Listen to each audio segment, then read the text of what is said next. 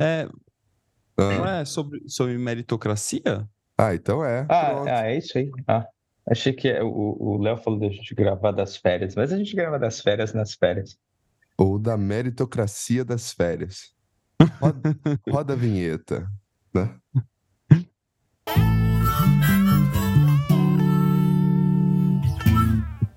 Então, já rodou a vinheta agora. Bom dia, delirantes. Como vocês estão? Boa tarde, delirantes. Como vocês estão? Nós hoje estamos cruzando o Brasil. O Zé está em Natal, o Rafa está em São Paulo e eu estou no Sul. A gente comparou agora os céus para ver se o sol nasce primeiro no, no Nordeste ou no Sul. O que, que vocês acham? Onde nasce? Vou dar resposta ou não? Depende da Cinco e época da manhã, cinco e meia da manhã você tá suando, cara. É muito na ponta. Meio-dia aqui você tá tremendo. Esse, é, é, eu sei que a gente vai gravar de outra coisa, eu acho, mas eu comentei com vários clientes, né? E que vocês vêm pra cá e a gente vai passar uma semana de férias juntos, não sei o quê. Aí uma delas falou assim: Nossa, vocês são amigos mesmo, hein? Tipo, Se, se aguentar uma semana, tem que ser muito amigo. Não é? Caraca, São amigos você- mesmo. vocês né? são amigos? Foi antes, inclusive, né? Ele era um. Mas o delírio não é uma profissão de vocês, né? Você... É, tipo, não foi algum É, mas- um cara que escolheu vocês três para falar aqui? É, Caraca. tipo isso, né? É, mas é que é muito louco, né? Porque é, é- é engraçado, né? A gente, quando as pessoas saem de empresa, cara, é a coisa mais engraçada do mundo, assim. Os e-mails, eles poderiam, poderia ter, um e-mail só e todo mundo usar o mesmo. Porque é sempre assim, ah, eu saio daqui, foi uma experiência de vida magnífica, é, eu não, não fiz colegas, eu fiz amigos para a vida toda e não sei o que, não sei o que. E, cara, assim, na verdade, quando você sai da empresa, você perde relação com a grandíssima maioria das pessoas que você trabalhava antes.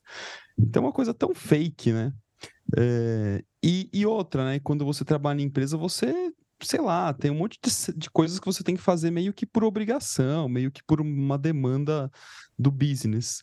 É, e aí, eu- assim como a gente grava um podcast aqui, tem muitos podcasts que são hiper profissionalizados e que o sujeito tem que, tem que gravar o podcast porque é o emprego dele, né? E no nosso caso não é, não é exatamente isso. A gente faz isso por amor à arte mesmo, né? Por poder vir aqui falar de Jung e falar dos temas que nos atravessam. É, no fundo, a gente Então- paga para ter esse podcast, né? No fim das contas é isso, né? A gente paga, a gente É. tá, arruma- tá pensando num jeito de não, não pagar por ele, dele se pagar. Se você tá ouvindo aí, tem uma ideia mirabolante, contate-nos. Mas quiser fazer doações, né? é, quer patrocinar a gente, A gente né? podia começar a chantagear as pessoas. Ó, o delírio vai acabar, hein? Porque, ó, a gente tá É. gastando muito, hein? Não sei, a gente podia pegar a, a Vozes podia patrocinar a gente. É verdade. a Paulus, a Cultrix. Cultrix, né, que são editoras junguianas. Alô, a Eleva Cultrix. Cultural. Então, o papel de quem tá ouvindo é espalhar o delírio. Que se a gente Exato. tiver, né? Quanto mais gente a gente tiver ouvindo, mais fácil a gente consegue apoio desses caras aí. E quanto mais vocês Meritocracia. espalham, quanto mais vocês espalham, mais vai chegar no dono da Cultrix ou da Vozes, né? Exato, exato. Apesar da gente É. conhecer os donos da Vozes, eu acho, né? Então, se você estiver escutando a gente, a gente está aberto a negociar. Ou uma permuta. É, ia ser bem É. legal. Ia ser bem legal. Porque a Apoio gente oficial da merece. Vozes. Não é? Tô tentando entrar no assunto aqui. É, não, Que a gente contas, A merece. gente merece. Tira férias, meninos, vocês merecem. É engraçado isso, né? Caraca, Você compra é um verdade, negócio nunca tinha novo, vai comprar um carro novo, ai, você merece. Se merece. Se merece. É um É, bom, como é que você uma boa sabe? pessoa, merece. Você sabe que eu mereço. É, olhando pra minha sombra, eu não mereço, não, viu? Se eu for nesse sentido aí, nesse critério.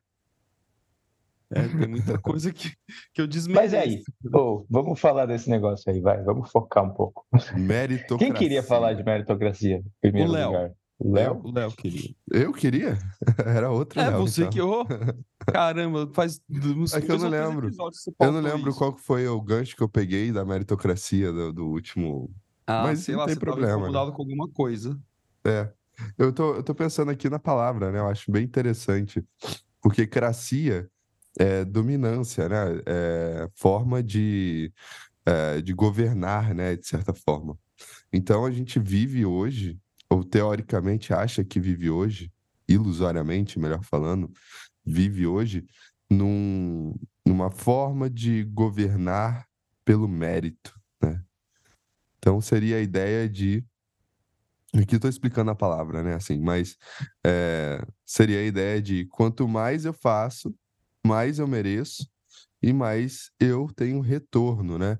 São três pontos aí, né? Assim, é, ou dois, né? Na verdade, duas transições. Quanto mais eu faço, mais eu mereço. Quem disse, né? Quem disse que quanto mais eu faço, mais eu mereço? E se eu só faço merda, né?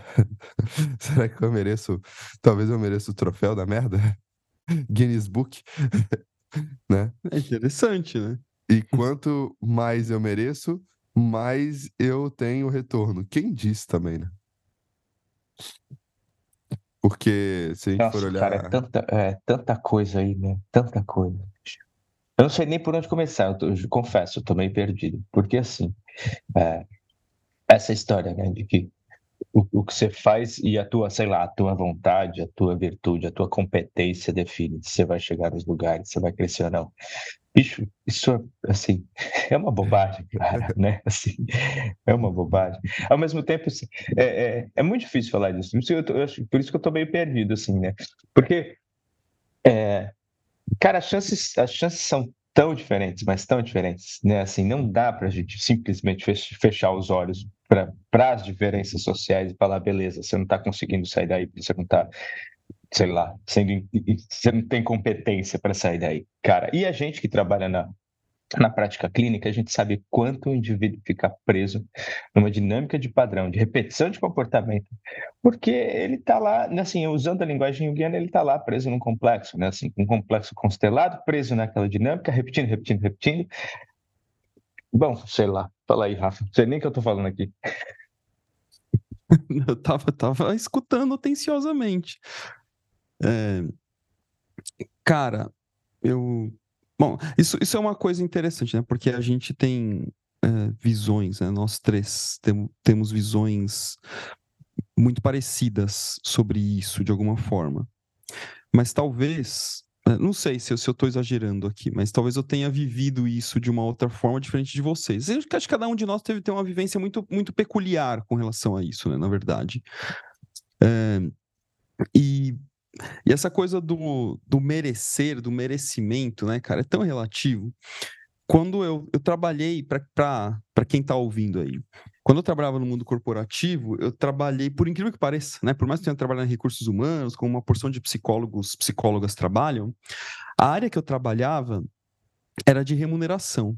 É, e se você quer ofender alguém que trabalha de, em remuneração, vai falar assim: ah, então você trabalhava na folha de pagamentos, no departamento pessoal? Não, não era isso que eu fazia, eu nunca fiz, eu não sei, não faço ideia do que seja uma folha de pagamentos, assim, né? conheço, mas não, não sei o que, que é isso. A área de remuneração nas grandes empresas tem uma, uma posição que, que eles consideram bastante estratégica, que é exatamente para definir critérios teoricamente objetivos para você estabelecer quanto uma pessoa vai receber de salário, né, um cargo, uh, e não só o salário, mas toda a combinação de benefícios, todo o pacote, é uma estratégia que é baseada em mercado e, ao mesmo tempo, uma estratégia que é baseada naquilo que o negócio deseja. É uma ciência bem complexa, né? O que, o que me fez muito bem, eu gostava pra caramba da parte técnica disso, né? Porque eu, eu gosto de olhar para o mundo dos negócios, isso é, é interessante. Mas, ao mesmo tempo, uma das coisas que eu trabalhava, assim, anos trabalhando foi a definição do, dos valores de mérito, de quantas pessoas receberiam de salário todos os anos, é, e, e, também desenho de, de algumas coisas, desenho de bônus, desenho. Desenho que eu digo assim, é como, como que você monta isso, né? É, que como que o sujeito vai receber anualmente e tal. E aí, para fazer tudo isso, muito contato com o mercado, muito contato com consultoria, muito contato com a galera da Gringolândia, como eu sempre falo, né? Porque era uma coisa bem, é, bem importante para a empresa mesmo. E, cara, uma das coisas que as empresas se debatiam, acho que se debatem até hoje, é essa coisa de definir quanto que o sujeito vai ter de aumento anualmente. É, quando eu trabalhava especificamente na PepsiCo, eu comecei a ter muito mais prazer em explicar para as pessoas a ciência por trás desse, desse mecanismo do que efetivamente aplicar o mecanismo. É porque as pessoas, elas, meu, eu não faço ideia, por que, que eu vou receber 5 é, e não vou receber 10% de aumento? E por incrível que pareça, tem uma lógica por trás disso, né? Pelo menos as grandes empresas é, têm, uma lógica bem, bem peculiar, que não precisa ficar explicando aqui. Mas é, o ponto é como se chega na avaliação do sujeito, né? Que é uma avaliação de performance baseado nessas ferramentas aí. E, cara, assim, não tem coisa mais simples do que você simplesmente é, driblar o sistema. É, uma avaliação totalmente subjetiva. Não, mas a avaliação feita com critérios objetivos. Cara, isso não existe. Não existe. Se o gestor implicava com o sujeito, o sujeito poderia ser o melhor cara do universo. Que assim, não não não dava, não ia, não tem como. Ele vai achar alguma coisa que não, que não justifica a performance para o cara receber o tal mérito. E eu, eu fiz esse passeio porque acho que a partir disso a gente pode é, explodir o pensamento aqui e voltar mais ou menos aquilo que o Léo falou num, alguns episódios atrás, da, do tal do quem indica, que eu acho que foi isso que começou a nossa discussão da meritocracia, né?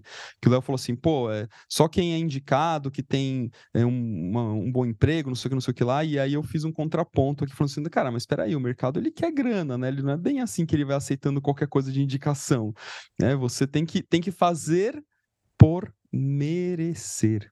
Né? Agora, quando a gente. E é... fazer um LinkedIn.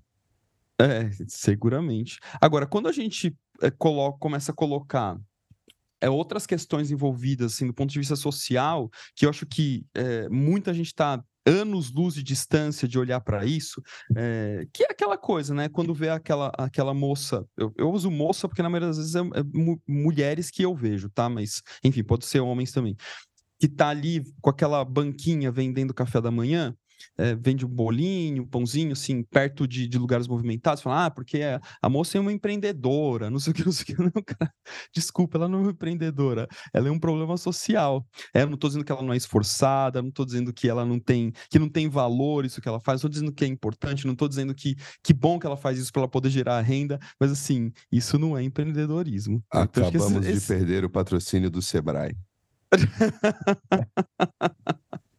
Vai aí. Ei, deixa, deixa, deixa eu ler uma citação aqui, cara. É, de, um, de um artigo, a citação é de um, de um cara chamado O'Neill, sei lá das quantas, mas enfim, o que importa aqui. Fala, tá falando do Hospital St. George, na Inglaterra. O St. George já possuía registros volumosos das triagens dos anos anteriores. O trabalho era ensinar ao sistema computadorizado como replicar os mesmos procedimentos que eram seguidos por humanos que eles estão falando aqui é da contratação, tá? De pessoas. É... Como tenho certeza de que você pode adivinhar, esses inputs foram o problema. O computador aprendeu com os humanos como discriminar e realizou esse trabalho com uma eficiência de tirar o fogo. Os humanos haviam rejeitado candidatas mulheres com a comum justificativa de que suas carreiras provavelmente seriam interrompidas pelos deveres maternais.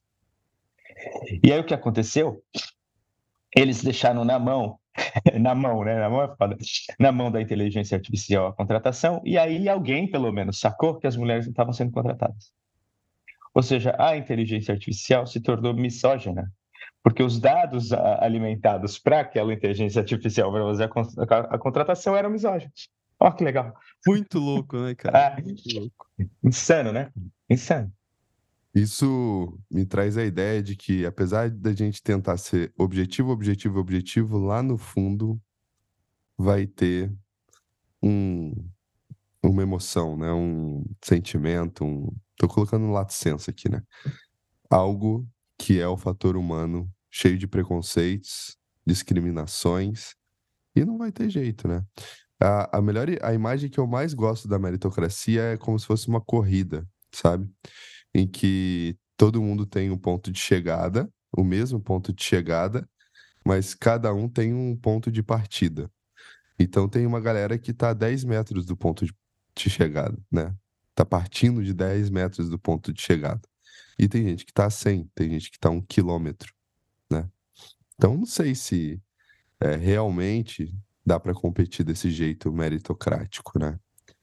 É difícil, Mas eu né? acho que a gente cai numa coisa, e talvez eu, eu sei, talvez seja legal a gente pensar aqui. Tá? A gente cai numa coisa que é o, o, o que a maioria das pessoas cai. É, tudo vira um nome bobo, né? Assim, as pessoas falam hoje de meritocracia, alguns são a favor da meritocracia, outros são contra da meritocracia, mas ninguém sabe direito que porra é essa, né? Assim, tipo, vira um nome, uma justificativa para um comportamento do próprio indivíduo. Então, acho que seria legal a gente refletir aqui o que está por trás no, da psicologia do indivíduo, né? Assim, o, que, o que é psicológica, como é que é o comportamento, por que, que esse indivíduo acredita nessa, nessa, nessa coisa, né? Assim, seja, seja por um viés bom ou ruim, não sei. Né? Assim, vamos tentar ser junguiano aqui e entender qual é o fenômeno, né? Como Boa. é que é o funcionamento da, da, psicologia do indivíduo que acredita na, meritocracia, por exemplo. Ou daquele que é contra veemente a meritocracia, até porque é, assim, é, é uma ideia. Não sei nem, a gente, a gente não pode nem falar utópica, porque isso é uma besteira, né? Assim, é, não é uma utopia viver numa sociedade meritocrática, até porque, por isso que eu trouxe esse exemplo, porque a gente vive, aí eu concordo com o Bill Churran, pelo menos no, no, no momento atual, a gente vive numa infocracia. Né? Assim, quem manda a informação. Eu, eu, eu, gosto dessa, dessa expressão dele, desse livrinho dele. Né? Assim, a gente vive numa infocracia. É a informação e o algoritmo né, que está por trás de fazer a coisa toda acontecer. É claro que existem exceções dentro de uma empresa ou dentro de, sei lá, né, de, de uma corporação, aí como o Rafa disse. Então, em alguns lugares, talvez a gente encontre comportamentos meritocráticos. Mas, no geral, no geral, hum, ou a própria, a própria infocracia seja meritocrática, né? Assim, não sei. Duas coisas que eu acho bem interessante, que eu acho que tem a ver. Não sei se a segunda coisa vai ter a ver, mas a, é, é, só estou imaginando aqui você falando, vamos pensar no sujeito e tal. Eu pensei assim, imagina, o cara, o cara senta na sua frente na clínica e fala: foguete não tem ré. Né? Normalmente, eu já escutei isso, eu falo, é, mas quando dá pane, explode, né? E e a segunda coisa é que eu, eu acho que tem a ver com meritocracia, porque eram indivíduos bem meritocracistas, que um dia eu tava no churrasco... Meritocráticos. Me, meritocráticos. Cráticos, méritos. Eu tava no churrasco e já era quatro horas da manhã, todo mundo meio chapado, né? O Freud, não lembro se é o Freud que fala que o álcool entra, a verdade sai, essas coisas assim. Ou então é o dito popular, mas eu não lembro direito. Ah, não, ele fala: eu não confio em ninguém que não beba. Agora eu não sei mais. Gente, são sete horas da manhã. E aí, é, tava quatro caras, assim, na, no, no, na mesa da frente do bar. E eles estavam. E eu escutando, né? Porque. Fofoca! E aí, o, eles meio tristes, sabe? É, um deles olhou para todo mundo e falou, bem, bem, sabe, um ar bem angustiado. Respirou. É. Vida boa é do Neymar. Tem mulheres, armas e carros. E aí eu, e aí, aí instalou, né, aqui na cabeça. Primeiro veio um incômodo meu, assim, né? Mas ao mesmo tempo instalou instaurou aqui um, meu Deus, o que que está acontecendo aqui, né? Por quê, né? Assim. E, mas eu não, não fui lá confrontar ele, não. Mas é, foi muito engraçado. Isso me, me atravessou de algum modo, assim, sabe? Pô, a vida boa é, eu... do Neymar.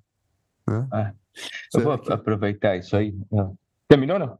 Terminei, terminei. Terminou? Manda bala. É, para falar da identificação, eu acho engraçado, eu tava vendo essas coisas de, de experimento social, sabe?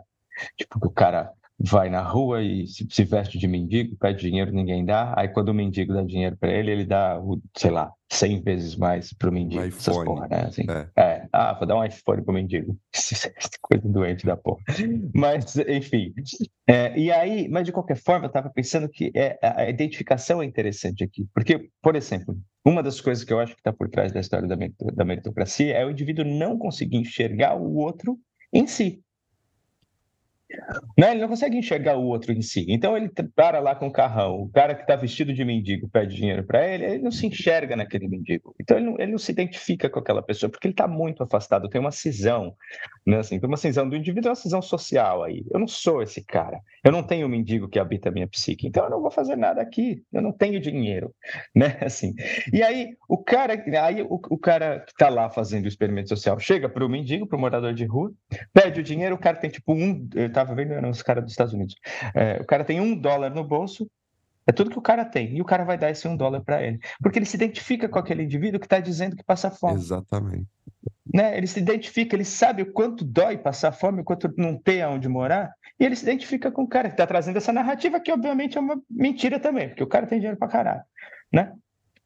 É, mas, enfim, essa é a identificação. E eu acho que isso leva um pouco à história da, da, meritocracia, né? Assim, o cara não consegue se identificar com o outro, ele não consegue compreender a existência do outro em si, é, e aí se afasta, né? Assim, eu não tenho nada a ver com isso, isso não e... tenho responsabilidade, eu não tenho, né?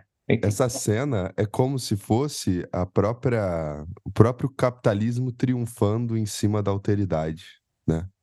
Assim, ó, já que você foi, né, digamos, empático comigo, toma aqui um iPhone. Tipo assim, foda-se, seja igual eu.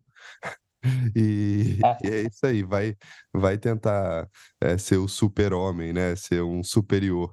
Na verdade, quando ele dá um iPhone para essa pessoa, ele tá mostrando que ele é superior também, né? Nesse, nesse sentido, né? Tem um é, filósofo... E filmando para poder, poder ganhar é, é né, exatamente. curtida e seguidor na porra da, e ninguém percebe que, no fundo, o que é mais importante talvez seja a gente entender qual que foi a motivação desse morador de rua, né? Mas tem um, tem um filósofo que era morador de rua, na verdade ele morava num barril chamado Diógenes de Sinope. E eu fico imaginando. Achei que, que era o Chaves, morava também, no barril. Também, é, inspirado. E também era filósofo, na minha também opinião. Mas beleza, esse é outro. É. Um dia a gente pode falar de heróis e eu posso defender para vocês hoje, depois de um vídeo que eu vi, que o Chapolin foi o único herói de verdade na modernidade. Ah, eu então, sei. Você viu aquele, aquela entrevista do, do Bolanhos, ele falando é, sobre isso. Eu vi o, também. Junto com o Frodo, na minha opinião. Mas enfim. E aí, é, o Diógenes, ele era um cínico, né? Cara, eu fico imaginando o Diógenes recebendo esse iPhone. Ia ser muito bom, cara. Imagina. Ele falou, não, não quero. Obrigado, mas tô de boa. Ia ser muito bom. Não, só a minha viagem. Mas deixa eu é, agora talvez fazer um pouco de advogado do diabo aqui. Gente, a gente também é, pode dizer que fazemos coisas por merecer. Né? Então, deixa, deixa eu tentar aterrizar o que eu quero dizer. Eu, tá, eu falei de vocês dois essa semana, né? Conversando com uma cliente minha, é, que é. Ela é psicóloga, trabalha no mundo corporativo, tem uma, uma posição legal e tal. E, mas que também tem um desejo de, de é, atender, né? Começar a atender e tal. E, e ela falou, putz, meu, você. Ela falou, já participou de plataforma, dessas plataformas que tem de psicologia, né? Zendesk, Psicologia Viva, Vitude. Essas, eu falei, não, nunca participei, até dei uma olhada. a gente que a gente participa. Hoje eu tô meritocrático. É, me deixa entrar de graça na plataforma, que é uma fortuna que tem que pagar, né? Alguns psicólogos, psicólogas saindo, porque, assim, meu, diz que é insano, né? Mas, enfim, talvez é um meio de conseguir clientela, porque essas plataformas agora vi, é, perceberam um nicho e estão vendendo isso para as empresas, né? Então, as empresas estão comprando na fantasia de que vão lidar com, as, com a saúde mental das pessoas por conta dessas plataformas. Mas ok, esse é outro, papo para outro, outros podcasts. E, e eu falei, não, nunca, nunca fiz, né? Nunca participei. E aí eu comecei a falar para ela assim, eu vou, eu vou usar os termos que eu aqui com vocês que eu usei para ela. Que olha, mas para eu, pra eu chegar hoje, né? Que aquilo, até no episódio da arrogância a gente fala bastante isso. Putz, meu, a gente não tá dando conta, é um monte de coisa para fazer, um monte de gente para atender, é aula, é grupo, é não sei o quê, né? E a gente vivendo intensamente tudo isso e, e podemos dizer que vivemos financeiramente falando, vivemos disso, né? Que é o sonho, especialmente de psicólogos, psicólogas, meu, é o sonho de viver da clínica, porque como que faz clientela, como que não sei o que lá. E eu falando para ela que para poder chegar nisso aqui, eu fiz um projeto. Né? Então, eu sou, eu sou um cara que projeta as coisas. Né? Não estou dizendo que o, que o que acontece vai ser uma cópia fiel desse tal projeto, mas o fato de ter um projeto me auxilia. Né? Eu, eu preciso disso para poder ter uma, um, uma diretriz, um caminho. Aí eu falei assim. É, agora, eu falei, mas eu estou falando de mim. Falei, mas tem, por exemplo, meu amigo Léo, ele vive, ele vive e as coisas vão acontecendo, né? Então ele vai vivendo. E, vai...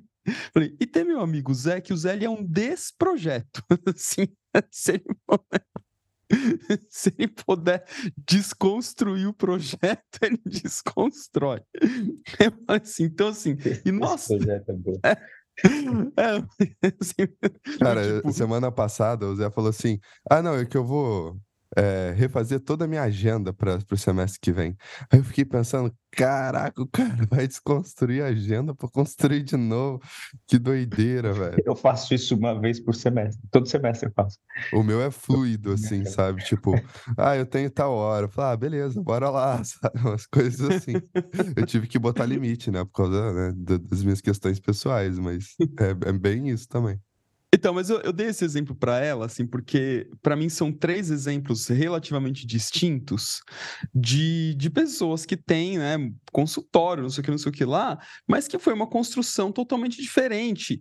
E para dizer assim, olha, não tem uma regra que tem preda, faça isso, faça aquilo outro. Eu disse que, na verdade, talvez tenha uma coisa em comum entre nós três, dentre outras, claro, né, mas uma coisa em comum é relacionamento. Falei assim, olha, isso é uma coisa importante, se relacionar, né? Você tem que eh, se mostrar se relacionar com pessoas. As pessoas têm que saber que você existe. Quando as pessoas sabem que você existe, aí vão, vão lembrar que você é terapeuta. Então, assim, que relacionamento é um ponto importante. Mas fiz esse passeio para dizer que, assim, é, o fato da gente estar tá aqui agora, né, com, com consultório é, cheio, com movimento, fazendo isso, aquilo, outro, é porque a gente se esforçou para isso. A gente não ficou sentado, né, em cima de uma pedra, olhando para o céu, imaginando figuras de luz e esperando que elas chegassem até nós. Né? A gente foi, cada um à sua maneira maneira, mas nós fomos, a gente faz esse movimento e continuamos fazendo. Né? Eu só fiz é... o Ponopono. Mentira. Tá ah, vá, vá, vá, vá. Então, é, é um mérito isso que a gente é, conquistou? Poderíamos até dizer que sim. Agora, quando a gente coloca isso na, numa discussão um pouco mais ampliada, a coisa é, vai ficando diferente. É, de ter consciência. Cara, eu estudei em escola pública a vida inteira. É, e não estou falando assim, ah, nossa, estou em... Cara, mas eu estudei em escola pública aqui em São Paulo, na Vila Mariana. quando eu era moleque, eu só estudava, e para mim tudo bem, né? Você não tinha consciência de nada, você só ia para a vida. Mas hoje em dia, e até por ter tias professoras e tal, para mim é claro que estudar numa escola pública, aqui em São Paulo, né? Tô falando de São Paulo. Estudar numa escola pública aqui na Vila Mariana, ela vai ser predominantemente diferente de uma escola pública numa região periférica. Né? Isso, isso é, é, fato, né? Isso escutando do, das, das, professoras. E assim, eu não estou falando é, falando mal dos professores, não é esse o ponto, mas é, é própria estrutura socioeconômica mesmo, né? E, e, não falo com demérito, né? Falo como assim, na verdade, com, com, com angústia, não é? É... Eu cheguei a estudar escola pública da periferia, escola pública na Zona Leste. Depois, assim, uh, depois, mas foi até talvez talvez até os 9, 10 anos, eu acho. Eu preciso confirmar isso com os meus pais, eu não lembro direito, não. Mas aí depois a Eletropaulo, meu pai trabalhava pela Eletropaulo. Eles passaram a pagar a mensalidade de um, de um colégio particular. É, a Eletropaulo era a empresa de, de, energia elétrica de São Paulo. É, era é pública, né, é. na época. Era pública. É. Eu, eu, quando vim, vim para São Paulo, né, que eu sou do interior do Rio, e não sei se o povo sabe, eu sou de uma colônia finlandesa no interior do Rio chamada Penedo. E eu, eu vim para São Paulo fazer mestrado, né? Foi a primeira, os primeiros momentos em São Paulo de vida, eu ganhei bolsa do governo para fazer o mestrado. E como o meu, meu mestrado ele estava pautado nas redes sociais, né, na comunicação, nas redes sociais digitais, no uso delas pelas, é, pelas pessoas, eu comecei a dar palestra de graça nas escolas públicas periféricas, é, do, falando sobre as consequências né, para as crianças do, de usar muito smartphone. É claro que não desse jeito, que senão todo mundo ia dormir. Eu fazia né, um, uma coisa mais interessante. E isso foi muito enriquecedor para mim nesse sentido, para eu tomar um, um copo de realidade brasileira, sabe? Porque várias vezes, assim, eh, teve, teve escola que eu cheguei que todas elas praticamente fechavam o portão, como se fosse uma prisão mesmo, assim, sabe? E eu sempre perguntava, por que, que vocês estão fazendo isso? Né? E aí, uma vez, a moça, uma das professoras falou, mandou um, uma real, falou assim, cara, é o seguinte, tá todo mundo morrendo de fome. Se a gente deixar o portão aberto, as crianças vão sair e vão usar droga aqui na esquina. Porque a droga acaba com a fome. E elas chegam com fome e vão embora com fome. A família delas não tem dinheiro. Então, assim, no, na época do Covid, né, na, na, do isolamento, como é que funcionou?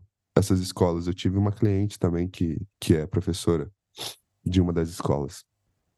Funcionou da seguinte forma: as crianças não tinham aula, mas as escolas foram grandes distribuidoras de cesta básica para as pessoas não morrerem de fome. Né? Uma outra escola que essa também para mim ficou, cara, que que é isso? Foi é, a moça falando assim, ó, eu sei que você vai falar de rede social, mas tenta falar sobre limites do corpo também. Eu falei, por quê? E ele, ela falou, porque as meninas não estão conseguindo, elas não sabem dizer não, estão sendo abusadas dentro do colégio. Elas, é, os, os rapazes vão para cima e elas simplesmente paralisam. Então, né, quando a pessoa vem falar de meritocracia, do foguete não tem ré, né? Dá vontade de falar, é, foguete no seu cu, né? E vamos, vamos pegar a mãozinha dessa pessoa, né? Vamos pegar a mãozinha, botar o foguete no cu e levar para a realidade brasileira, né? No final das contas, porque não é bem assim que funciona a coisa, né? Teve até aquele, aquele cara que viralizou, que era um que vendia água lá no, no, no, Rio de Janeiro. Depois ele fez até propaganda pro Santander. É, você vai lá, compra duas águas, vende, não sei o que, não sei o que lá. E aí, é, maravilhoso. Aí contratou o cara para fazer propaganda do Santander, o cara é, virou palestrante. E, e, tudo bem, né? Usando de novo o termo, mérito pro cara. Mas a maneira como ele coloca ali, ah, então pronto, basta todo mundo vender água que pronto, resolveu o problema da fome mundial, né? Isso não é ele, não é ele falando, se eu tô falando assim, como o mercado é, expropria a imagem do sujeito e, e, meio que, que, que, cresce em cima disso, né? Não é bem assim que a coisa funciona, né? Fala, Zé. É, tem, tem, não, tem três coisas que eu quero pegar. Uma que o Rafa estava falando lá atrás, né? Assim, você começou a falar e aí a gente meio que desviou, mas é a ideia do o Valdemar fala isso bastante, né? Eu só posso dar aquilo que eu tenho. Então, tá certo, né? Assim, a gente precisa construir. Se eu não tiver, eu não tenho como devolver problema, de novo, acontece quando acontece, acontece quando acontece a inflação, né, cara? Que, de novo, é a história da identificação. O cara, ah, eu tenho mérito por tudo aquilo que eu consegui, eu não vou dividir, por que, eu vou dividir? Que se for do outro, né, assim. É, e, e, e, eu não estou falando de dinheiro, né, assim, eu estou falando de dividir conhecimento, de dividir, é, eu não sei o que mais pode, pode, pode, né, pode dividir. Puder. Dinheiro, inclusive, é o que puder, né? Assim, dividir, compartilhar, servir ao outro, dividir meu tempo, né? Assim, é, eu acho que isso é, é, importante. Mas eu só posso fazer isso de novo, se eu tiver, né? Assim, se eu estiver trabalhando 14 horas por dia, insano, porque eu preciso ficar milionário, assim, bicho, que sentido que isso tem para tua vida, né? Enfim, perguntas que a gente pode se fazer. É, mas eu lembrei daquele documentário Nunca Me Sonharam. Vocês, vocês eu também lembrei, cara. Acabei de lembrar. Nossa. Caralho, bicho. É. E a cena. Não, é legal pra caramba. É, legal sim, né? É triste. Mas a cena, eu acho que é a cena mais marcante, que dá o nome Porque do, não pode falar o nome do documentário, cara. Você tem que fazer um mistério para depois falar ah. o nome do documentário, entendeu? Senão não dá. É, né? Não, mas enfim, já falei. É. é nunca me sonhar. Que é assim, né? É isso. O repórter perguntando para um cara que tinha estudado no, em escola pública no Rio de Janeiro, periferia do Rio de Janeiro, e o cara era entregador de gás, assim. E ele pergunta pro cara: ah, você nunca pensou em ser algo diferente do que você é? O cara fala, ele nem entende a pergunta, sabe assim? Como assim? Aí o cara fala, você nunca pensou em ser um advogado, um médico? E aí ele fala quase com desdém, assim, é engraçado o jeito que ele fala, quase com desdém, ele fala assim, um advogado, um médico? Nunca me sonharam. Caralho, né? Assim, quer dizer, uma merda, de novo, é uma merda, mas assim, é isso, ele nunca foi sonhado nada diferente do que um entregador de gás, cara, né? E aí... É tipo o Admirável Mundo Novo. É, é do Aldo é né? Aí o cara fica preso lá numa dimensão só para ser junguiano besta, né? Assim, reptiliana, mas nem é porque ele não tem prontidão, é, sei lá o que a gente chama de prontidão também, né? Assim, mas está lá, está preso nessa condição. Nunca me sonharam. É, interessante, né? A, Cara, a consciência de que ele não foi sonhado algo diferente, né? É, eu vi um filme egípcio esses dias chamado Iomedine. É, aliás, Zé, uma informação irrelevante, eu troquei. Eu desassinei o, o MUBI e assinei o Imovision. Eu achei que, que a, a, a carta de filmes do Imovision tá mais legal que o MUBI. Mas é a mesma eu pegada. Vou dar uma olhada. É, o Imovision é o, é o streaming do Reserva Cultural.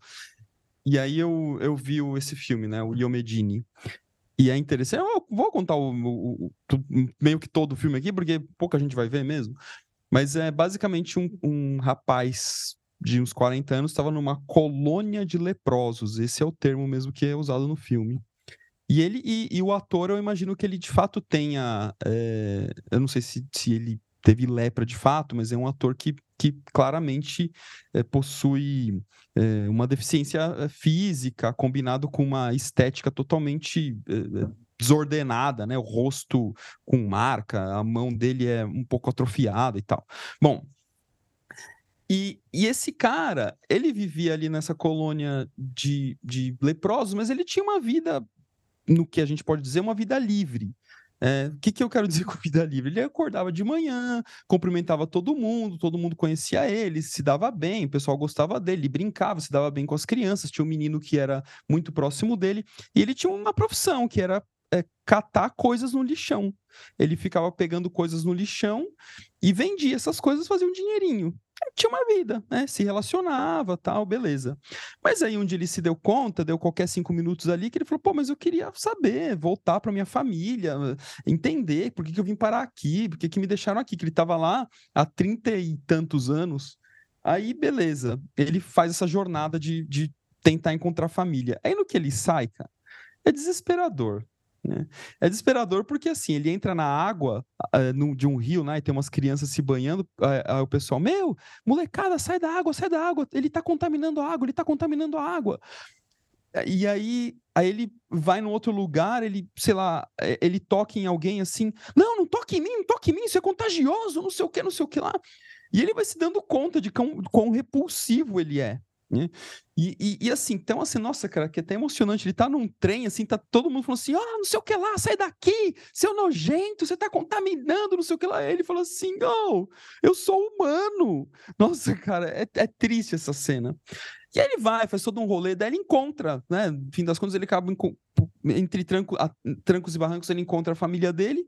E o pai dele, já meio que adoentado, fala assim: olha, é, eu deixei você lá por você. Foi por mim. Por mim, você ficava aqui comigo. Mas eu imaginei que lá você ia ter a chance de ter uma vida é, normal, vamos pensar assim, né? Normal, você poder se relacionar, poder trocar, poder viver, sem ter, é, sem sofrer as dores, né, de uma, de uma, de um preconceito, né, por conta daquilo que você sofria. É, Cara, termina o filme, ele tinha um garotinho que acompanhava ele ali, que meio que se identificou ali numa. identificou uma figura paterna nele. Aí ele fala pro garotinho assim no final do filme: Vamos voltar pra colônia. Aí acaba o filme. Né? É, então é interessante, né, essa, esse, esse processo, porque é, se a gente fala assim, meu, mas ele tinha uma vida boa, mano, o cara morava numa colônia, o cara catava lixo, isso é vida boa quando a gente relativiza, né? E acho que esse é o grande, grande questão do filme, sim. Olha, é, lá na colônia ele tinha uma vida relativamente livre. Ele saía, ele cumprimentava, ele se relacionava, ele jogava, ele não sei o quê. Quando ele sai da colônia, ele é um, um, um, um troço, ele é um treco, é mais ou menos isso. E, e cara, como que se vive desse jeito, né? É, só que é claro que o filme ele vai, vai enfatizar, e que acho que essa é a função didática dos filmes, inclusive, né? O filme enfatiza alguma coisa para demonstrar outra. Porque se a gente vai no, na micrograma disso, é o que acontece o tempo todo. Né? Ou você emula um certo ideal hegemônico de pessoa para o mundo, ou você está fora desse campo gravitacional. Portanto, né, você não merece estar aqui entre nós, né? Isso Mas é muito louco porque a gente pratica isso, a gente também repete isso, né? É, não, só para isso a gente pode levar, né, essa, essa discriminação, né? Porque isso não é só preconceito, é discriminação também, é, tanto para as mulheres, né? Quanto para os afrodescendentes, né? Esse filme é um filme maravilhoso pro hétero top branco assistir, né? Para conseguir enxergar o que, que é a discriminação, né? Nesse sentido. Um dos exemplos, já que talvez ele esteja tão permeado pela realidade dele que ele não consiga enxergar do lado dele, né? Mas sabe que eu tava você tá falando do catalixo, sabe uma coisa que eu lembrei? Eu, eu já bebi muito da meritocracia, bebo até hoje, porque sou um indivíduo, né, contemporâneo. E tem duas coisas que eu quero falar, assim, nesse sentido. A primeira é que eu acho que o, o problema da meritocracia é quando ela vira cracia. Eu não tenho problema nenhum com a pessoa se sentir no mérito, né? Mas que isso tem um limite nesse sentido. Eu acho que. Porque também, se a gente não for buscar um certo mérito e depois comemorar com os deuses, a gente também não, não mexe muito, né? Assim, o Jung fala que a pior coisa é a preguiça, né?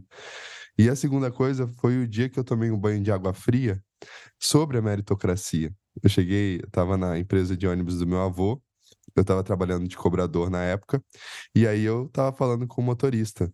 E aí eu cheguei para o motorista e falei assim: Cara, se você pudesse escolher qualquer profissão do mundo, com qualquer salário do mundo, o que, que você escolheria? Aí o motorista de ônibus olhou para mim e falou: ser motorista de ônibus. Aí eu não entendi, sabe? Tipo, eu não entendi, não entendi. Aí eu, eu, peraí, cara, eu tô falando. Olha a pergunta. Aí eu repeti a pergunta e ele falou: você é motorista de ônibus. O que ele tava falando ali para mim, eu tô realizado nesse sentido. Né? Claro que isso pode, talvez, de certa forma, corroborar com a meritocracia e o cara falar, ah, se ele quer ser motorista de ônibus, eu quero ser o Jeff Bezos, né? E... Mas, ao mesmo tempo, né, assim... E sabedoria tem ali também, né, de certa forma. Ser humilde, ser humilde não, mas o Jung fala ser modesto, né?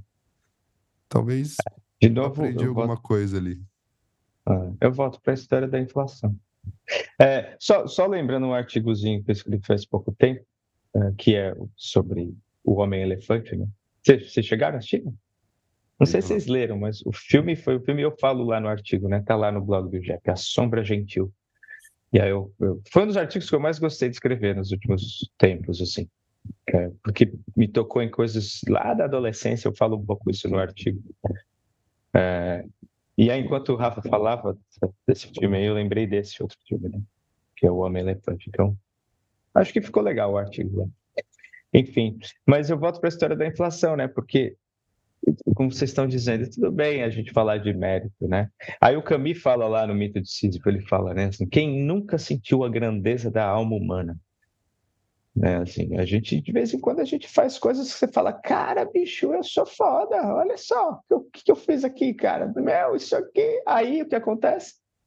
Né? Identifica, gruda, infla, né? E mais uma vez. Isso, eu não sou o resto, é, eu sou só isso. Né? Exato, exato. Aí fica lá, se achando muito melhor do que os outros, né, cara? E, e, e o lance é que o sujeito ele entra num sofrimento.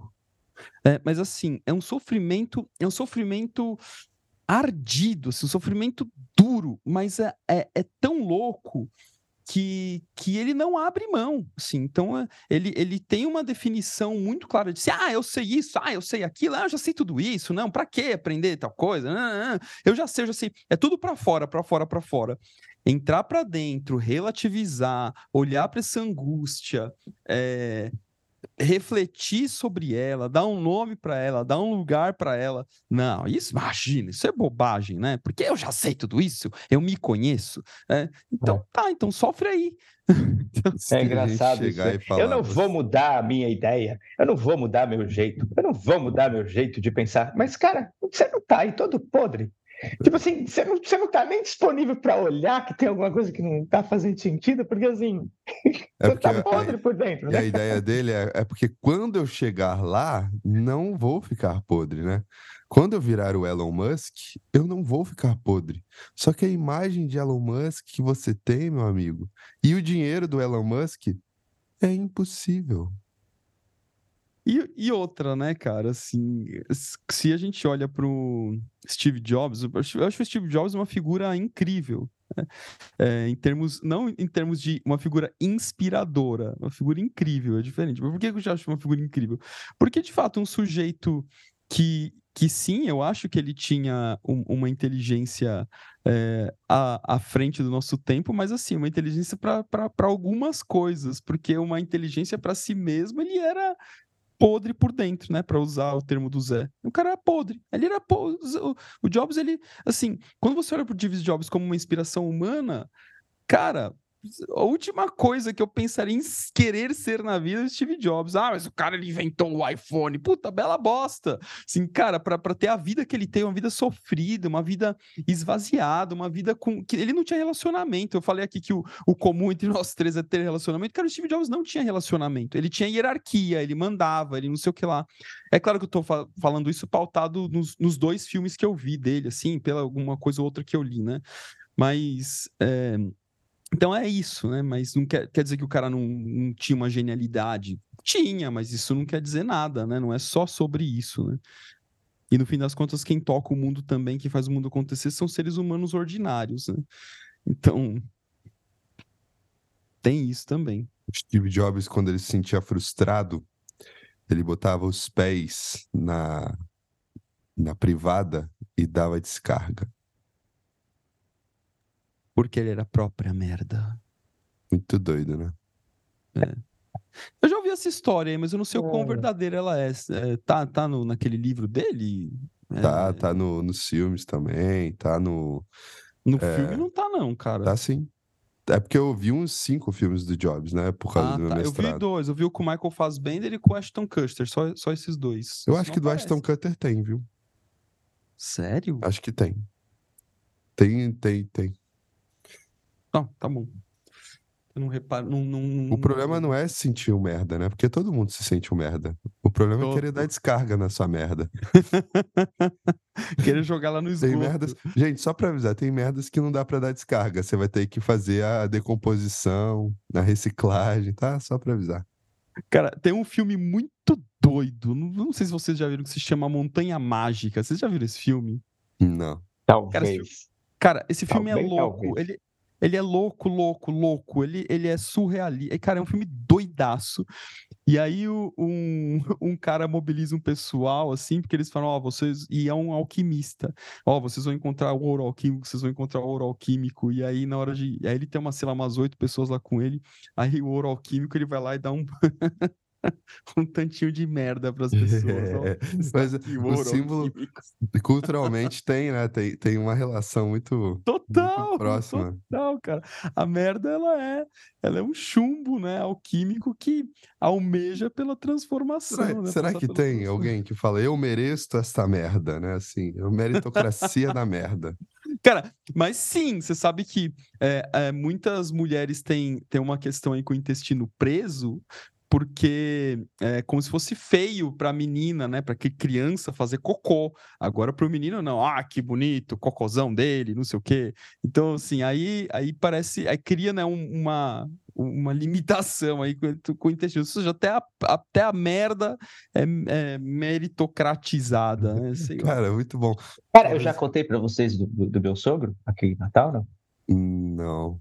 Ah, eu acho. se é, eu ele, falei, ele- não falei? ele- sim, sim, sim. eu não sei se eu falei aqui, né? Mas ele é o rei da no- merda em Natal. Ah. Ah, tá. Ele, É, ele- ele- ele é, ele é rei da merda no estado, assim. Né? Ele começou, limpa fossas, não é? ele, ele começou como, como limpa-fossa, bem novinho, assim, e hoje ele tem a maior empresa de, de, de limpa-fossa e banheiro químico e não sei o que. Tipo, os caras contratam ele para mandar banheiro para os estados vizinhos, assim, sabe? Construiu um império a partir da merda. Muito, eu, eu acho muito legal essa história, cara. Eu acho muito Então, legal. a rainha da sucata, o rei do gado e o rei da merda. O rei da merda. O rei é a rainha da merda, né? Meu sogro e minha, Ô, minha sogra. a gente podia fazer um filme. Vocês conhecem o filme Obrigado por Fumar? Não, Conheço ouvi o falar, nome. mas eu não vi. É É. muito bom, cara. Vale muito a Rafa, você vai amar esse filme. A gente podia fazer um documentário do seu sogro Obrigado por Cagar. Boa, é Vamos. boa. A gente Vambora. vai ter uma semana pra fazer isso. Vamos. Essa semana a gente podia fazer, né? Um documentário. documentário Podemos, podemos. Delírio. Documentário 1. Documentário. Documentário. um. Ei, vamos nessa. Vou Bora. atender agora. Valeu, gente. Valeu, Se cuidem. gente. Valeu. Até mais. Abraço. Tchau, tchau. Tchau.